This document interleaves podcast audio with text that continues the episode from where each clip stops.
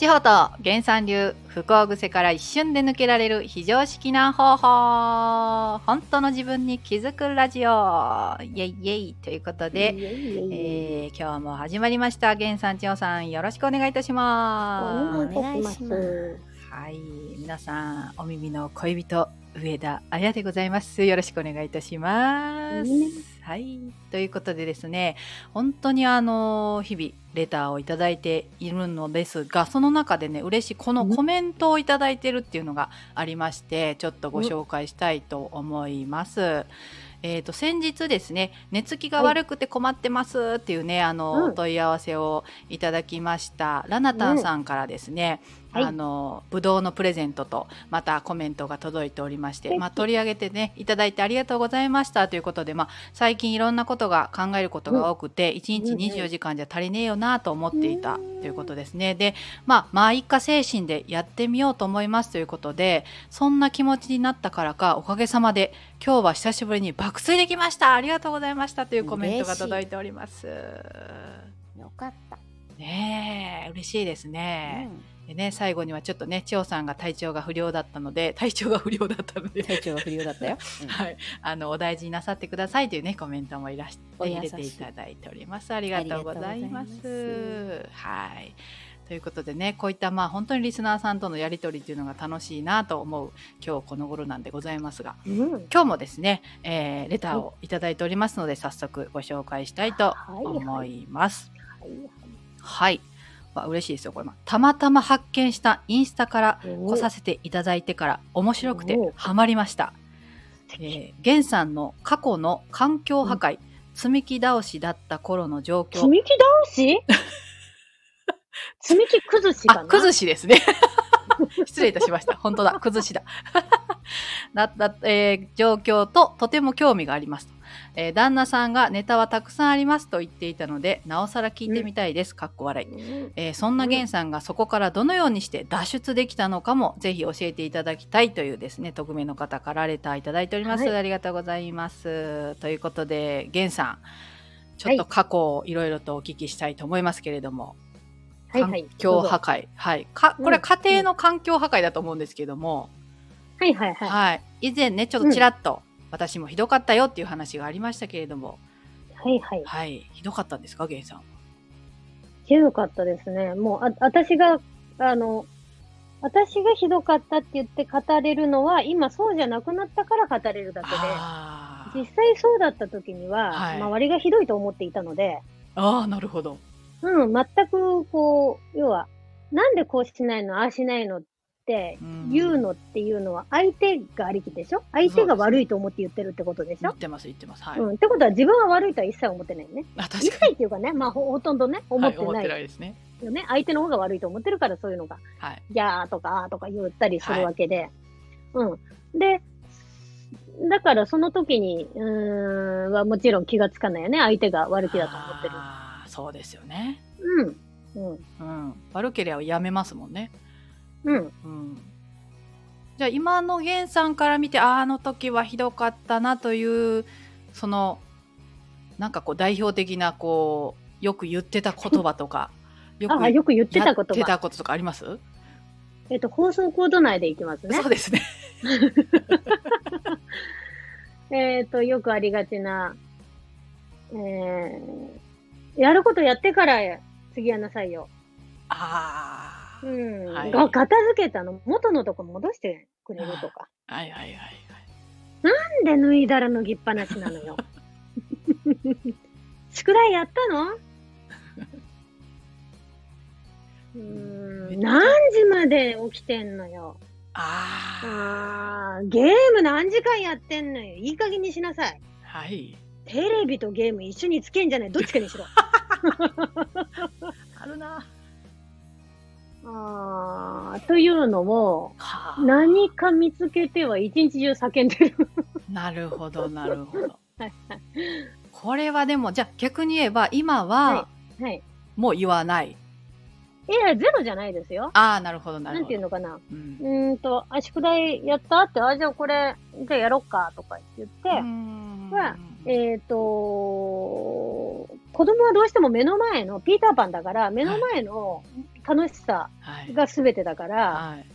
えっ、と、サポートしてあげるっていうのは全然いいと思うわけ。なるほど、なるほうん。うん。で、えっ、と、そこになんていうのかな。不安を持ってこないっていう感じかな。こう、そのね、うん根底には、この子がこのままこうしていったら。えっ、と、よ、良くない影響があるというのが、えーうん根底にあってう、んえっ、と、怒るという感情の下にとても不安だとか、はいえっ、と、心配だとか愛情、もっと言うと愛情っていう第一次感情があって、はい。えっ、と、第二次感情で怒りになって出てくるっていう感じなんだよね。うん。はい。うん。だけど、じゃあ、怒りを持たないっていうことであれば、うんその愛情の部分で物を話せばいいんだけども、えーっと、愛情の部分だけで物が話せないのは、そこに不安とか、えーっと、うん自分がで、えーっと、できなかった罪悪感、まあ、えーっと、私はできなかったのにとか、はいはいで。私はこうして、してお教えられたのに、ああ、はい。自分がそう育ったっていうね、はい。えーっと、意図してはいないけども、それを無意識のうちに自分でちゃんと植え付けられているというう、ん。うん。あんただけずるいみたいなのが実際あったりして、はい。うん。そこを、えー自分が認識して外せると愛情だけで物が話せるようになるから、感情を乗っけて話さなくなるんだよ。同じものを例えば言ったとしても、はい。え、テレビ見てないんだったら、ゲームやってんだったらテレビ消そうかみたいな。確かに。感情が乗っかってるだけですね、確かにね。そはあ。う。一緒にいらねえだろ、どっちか消せやみたいなことそうにそうそうはならないよね。言い方がね。うん。そうそう、言い方が、で、大体言い方なんだよね。で、でうんえーっうんと、ギャー言うのが女の人はやっぱ、えーっと、そもそもの生き物的に割と言いやすいっていう。あーえっ、と、子宮で物を言ったりするというふうに言うんだけども、はいはいはい。ホルモンのバランスで、女の人は子宮で物を言ったりするのね。はい。うん。排卵日だとか、生理中だとか、更年期だとか、いろんなものが女の人ってあって、うんそこで感情と自分の不安と罪悪感と育った環境を全部乗っけてそこに話すわけよ。高度な技ですね、ある意味そうね。なの、なかなかなことをいっぺんにやってるのよね。すごい。そうそうそうそう。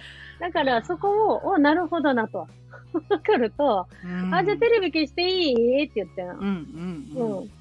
えーだって両方見てるもん。お前ハイブリッドやな、みたいな。そうね、ありますね。すごいね。右から聞いてこっちもできるの、みたいな。もう、両方やりたいとか言って、ああ、そうか。それはすごい聖徳太子になれそうやな、みたいな。で、それを聞いてんのが嫌だったら、じゃあ自分の部屋でそれやってくれるとか。うんうんうんうんうん。ってなるから、うんどっちかせやって言って なるのうん。。感情にはちょっとなりににくくなるよね。んそうですよねこんその感情をさ、はい。はいはい。あの感情的にならずに話すっていうことをう。ん。できるようになったのはうん。なぜじゃいなっていうことだね。ああ、感情的にならな、えっ、と、話す。まあ今でもね、あの、たまにやっぱり私もホルモンでできているので、ホルモンでできている、ホルモンで話がある時には感情で物を言ったりすることあるはい。こともたまにあるんだけども、えっ、と、それがなくなった、いや、減ってき、すごく減ったなっていう風になったのはね、これは仁之助にあったっていうのは大きく違います。私の、私の場合ですね。うんのこうなんだろう講演を聞いたりとかこう何？セミセッション聞いてたりとか、うんえーと本読んだりね、とか？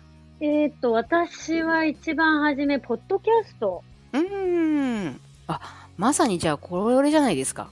あ、そうそう、ああ、そうかもしれないです。あねこんな感じ。このラジオみたいなはいはいはい。のをこう毎日聞いていったってことだよね。ですね。そうです、そうです。えっ、と、ポッドキャストの、うんえっ、とで、もう本当に、えっ、と、これと同じように20分ぐらいで終わるやつを、うんもう200何回とか300回近くのやつを、んもう4クールとか聞いて、はあじゃあ本当に脳内に心谷仁之助さんの話が染み入ったんだね。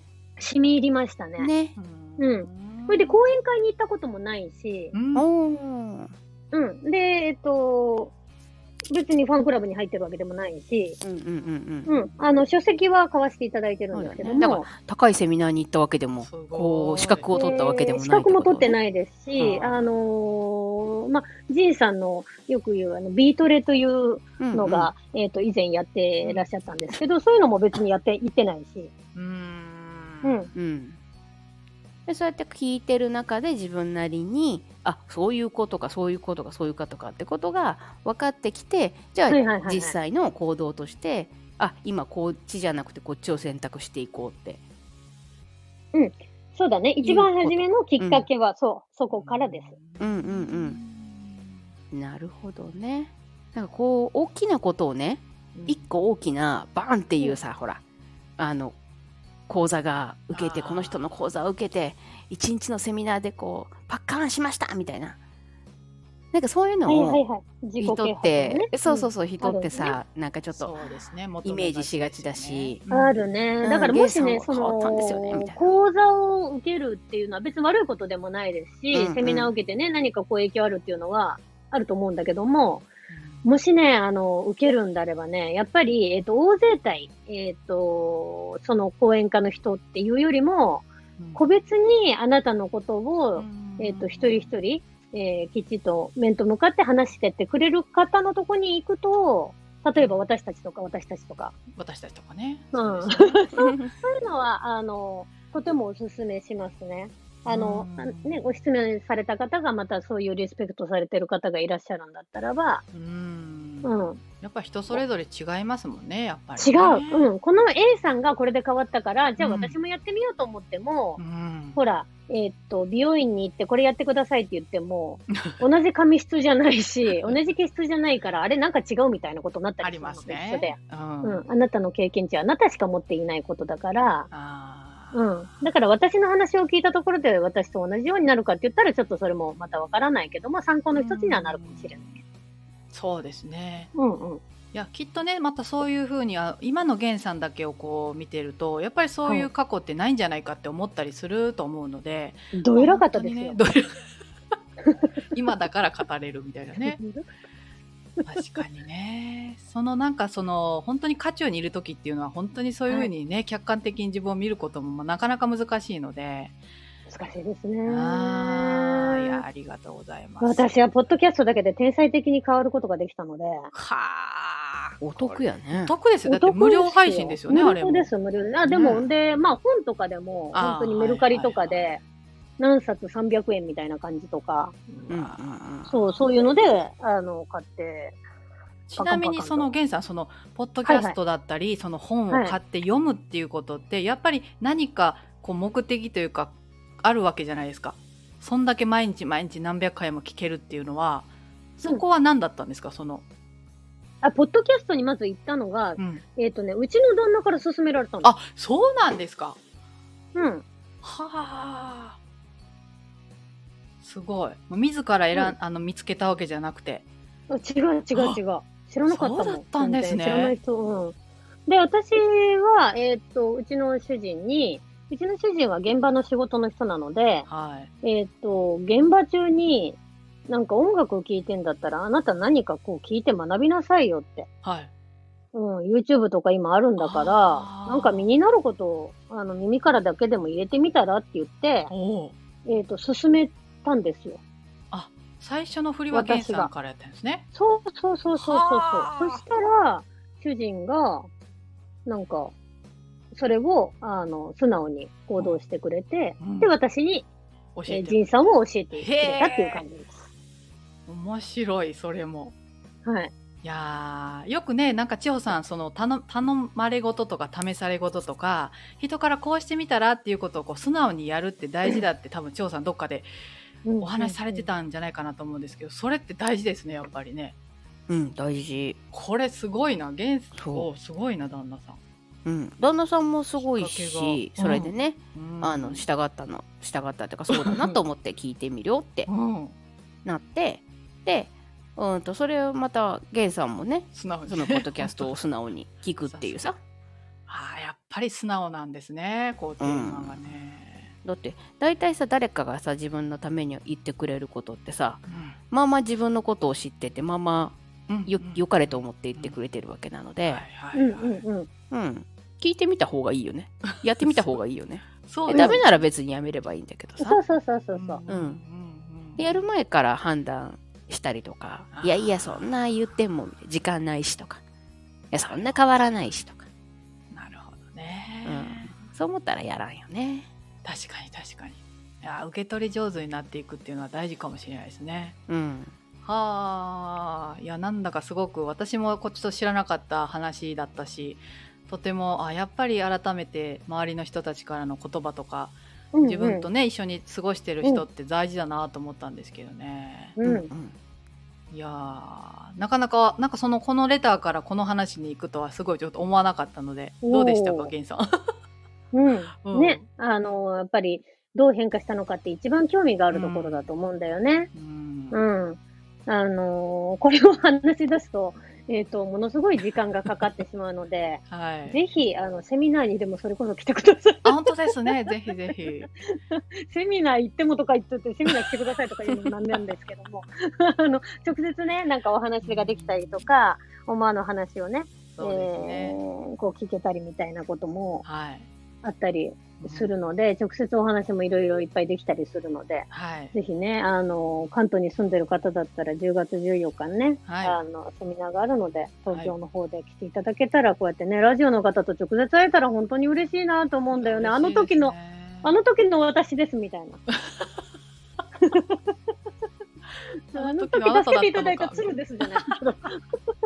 本当ですね。あーとか言ってなんかラジオのオフ会とかもね、そのうちできたらすごい面白いななんて思ったりりするので、はい。あの、また、ぜひ、どんどんじゃんじゃんバリバリ、えっと、えっと、いくらでもこうやってね、また、またです、またですって言って、文通状態であなたとお便りがこうやってできたら非常に嬉しいので、またコメント待っております。ありがとうございました。ありがとうございます。千代さんいかがだったですか？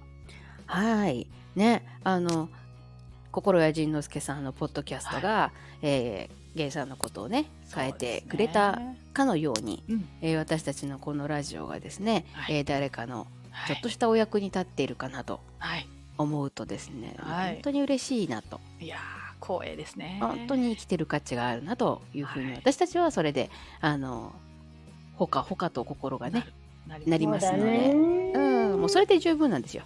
うん。そうだね。ね本当そこで私たち本当にあひ人にね、うん。えーこうお役に立たせていただいているというはい。ことですので、本当ね。に。うん、あの結構ねこのラジオいろんな人からご好評いただいておりまして。ね。